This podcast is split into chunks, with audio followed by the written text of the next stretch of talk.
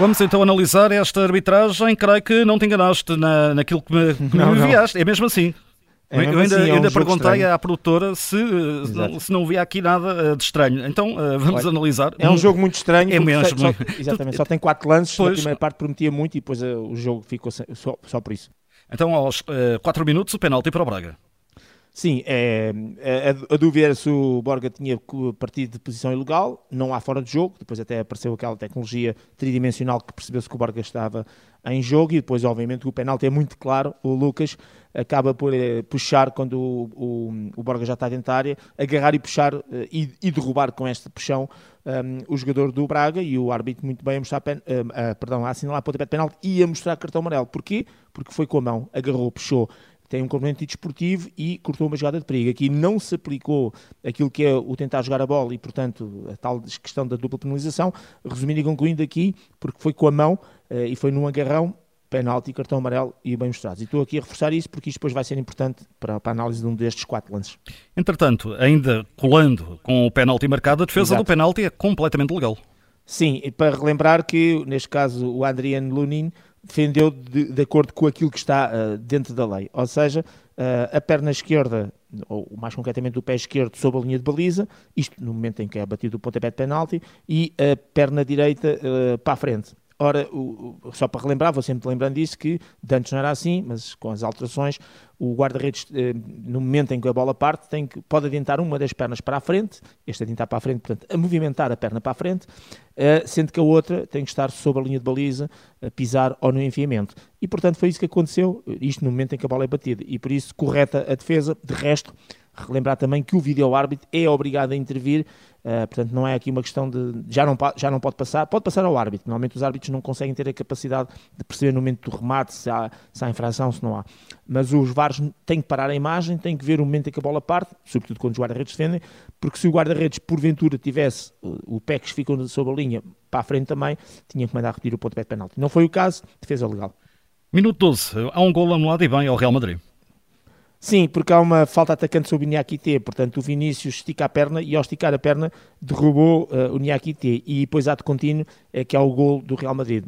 O árbitro bem uh, considerou essa falta atacante e depois confirma-se que uh, pelas repetições, pelas imagens, que realmente essa falta existiu e portanto tudo legal. Há aqui um erro, minuto 20. Há, Exato. É, é um penalti que não é assinalado a favor do Braga com a ligação segundo cartão amarelo. Exatamente, e esta é que é a questão, porque uh, quem fez a falta uh, foi o, o, o Lucas, Vas, uh, Lucas Vasquez, Vasquez, Lucas Vasquez, Vasquez, que já tinha o cartão amarelo que nós tínhamos falado inicialmente, portanto, no, no tal penalti ao minuto 4, e, um, ehm, e faz uma falta sobre o Bruma. Eu, em defesa do árbitro, digo, porque as primeiras duas repetições que nós tivemos, pelo ângulo, pronto, o árbitro terá o outro ângulo, parecia que tinha havido um choque. O Bruma basicamente o que faz é tirar um adversário do caminho já dentro da área e quando vai afletir na sua finta para dentro, provavelmente para, para armar o remate, um, há aquilo que me pareceu inicialmente um choque uh, lateral, de, de, de, ombro com ombro do Lucas Vasquez, mas depois há uma imagem mais à frente e essa realmente é completamente visível, que o Lucas Vasquez não para o seu movimento e vai completamente e de frente e usando os braços, inclusive as mãos mais concretamente, contra o Bruma, derrubando. E portanto é lance mesmo para pontapé de penalti e obviamente para cartão amarelo, porque não se trata de tentar jogar a bola e corta realmente uma jogada promotora, uma jogada de perigo, porque aquela finta para dentro, o Lucas ia armar o, o, o perdão, o Bruma ia armar o remate se o Lucas não tem feito a falta.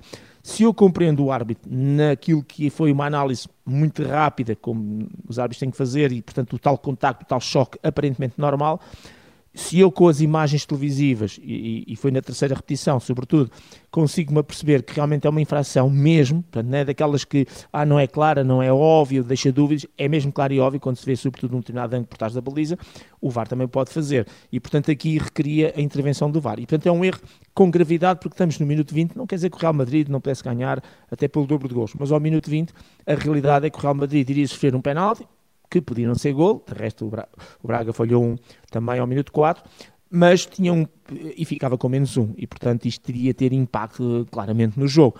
Um, e daí que eu considero que este é um erro muito, em quatro lances apenas, porque depois a segunda parte foi uma autêntica, no bom sentido da palavra, foi tudo muito tranquilo. O Braga, tecnicamente, vocês explicámos aqui na emissão que enfim, não jogou muito, não, não, não entrou bem, também muito por mérito da maneira como o Real Madrid controlou o jogo e o jogo tornou-se muito tranquilo e pouco intenso e daí eu não ter casos na segunda parte.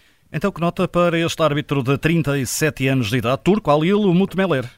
É a primeira vez que eu já tinha dado notas positivas a este ar, mas hoje vou dar negativa porque, uh, porque estamos perante uma situação de um penalti, que é sempre grave, e de um cartão amarelo que seria o segundo e que dava a expulsão e uma equipa com menos um. E por isso vou dar nota negativa, nota 4, exatamente num jogo com tão poucos lances, um, mas este realmente é crucial e fundamental e focal, portanto, num, num, jogo destes. Portanto, nota negativa, nota 4, baseado exatamente no penalti e na expulsão que eh, acabou por não ser feita. Nota 4, dada pelo Pedro Henriques, Alilo Mutemeler, o árbitro que apitou então o jogo entre Real Madrid e Braga. Pedro, amanhã de regresso, a partir das Exato. 8, para a análise da partida entre Sporting e Rakov na Liga Europa.